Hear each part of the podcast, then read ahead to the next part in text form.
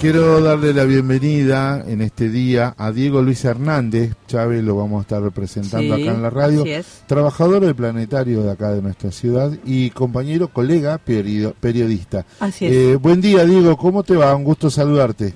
Hola, ¿qué tal? Buenos días, ¿cómo están? Bien, bien, agradecerte que nos acompañes hoy.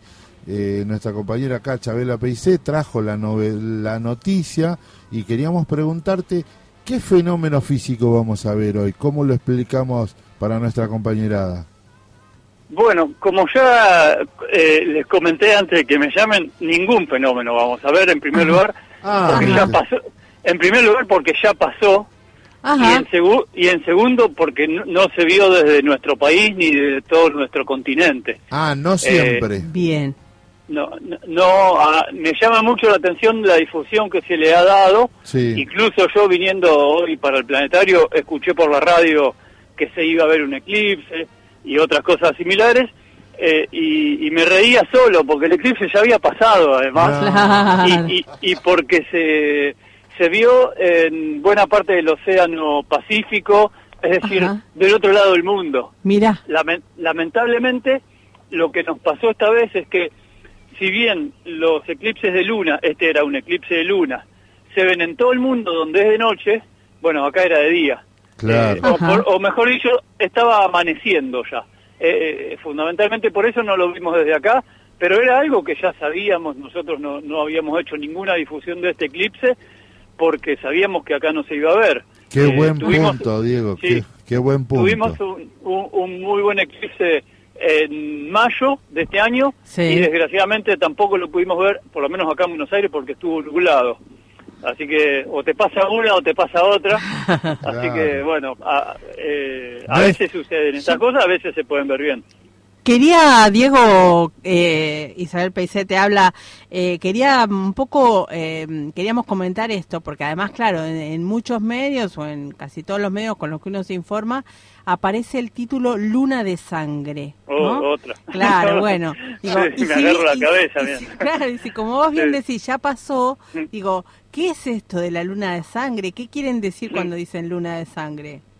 Bueno, habría que preguntarle al que lo inventó eso. Claro, bueno, como periodista debes entender la necesidad de vender, ¿no? Obvio, sí, sí. Bueno, a ver, eh, muchas veces cuando hay un eclipse de luna, en el momento de la totalidad, la luna se torna rojiza, anaranjada, a veces marrón, todo depende del estado de la atmósfera. Si la atmósfera está más clara o con más turbulencia o con más contaminación, todo eso influye en el color con el que veamos la luna durante la totalidad del eclipse. Bien. A partir de ahí, como se ve roja, a alguien le gustó tirar que era luna de sangre o, llamar luna roja a algo que toda la vida llamamos eclipse de luna y ponerle nombres eh, así llamativos, mediáticos. Hay un canal muy particular acá en nuestro país que eh, lamentablemente se dedica a cambiarle los nombres a las cosas y, después,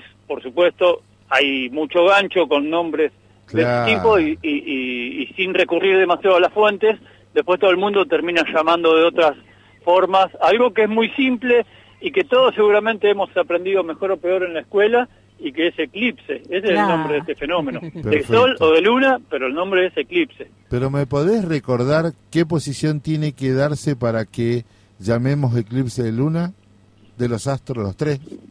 Bueno, sí, eh, es algo relativamente simple que ocurre más o menos cada seis meses.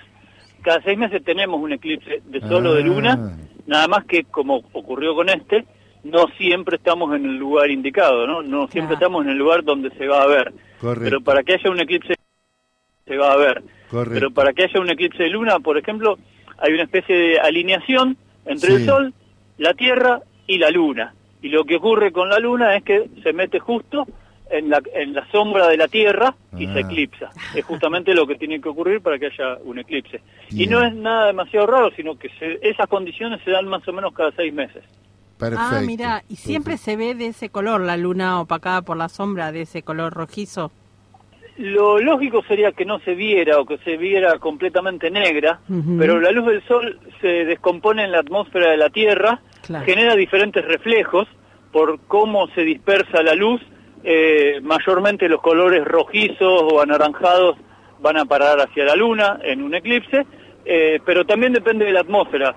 Si hay mucha contaminación, mucho polvo atmosférico, ceniza volcánica, turbulencia, todo lo que pueda haber comúnmente en la atmósfera, eso influye en que el color de la luna se vea más rojo, más, más naranja, más marrón, más oscuro, más claro.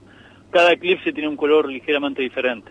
Bien, me sirve para ir ganando, mostrarme como que sé. Sol, tierra, luna. Diego, Diego Luis Hernández, te vamos a seguir convocando para estas cosas, porque sos un observador del cielo y nos gustaría charlar más en detalle contigo. Sí, además es director de la revista Si Mueve, ¿no? Director periodístico. Perfecto. Muchas gracias, Diego. Bueno, gracias a ustedes. Gracias.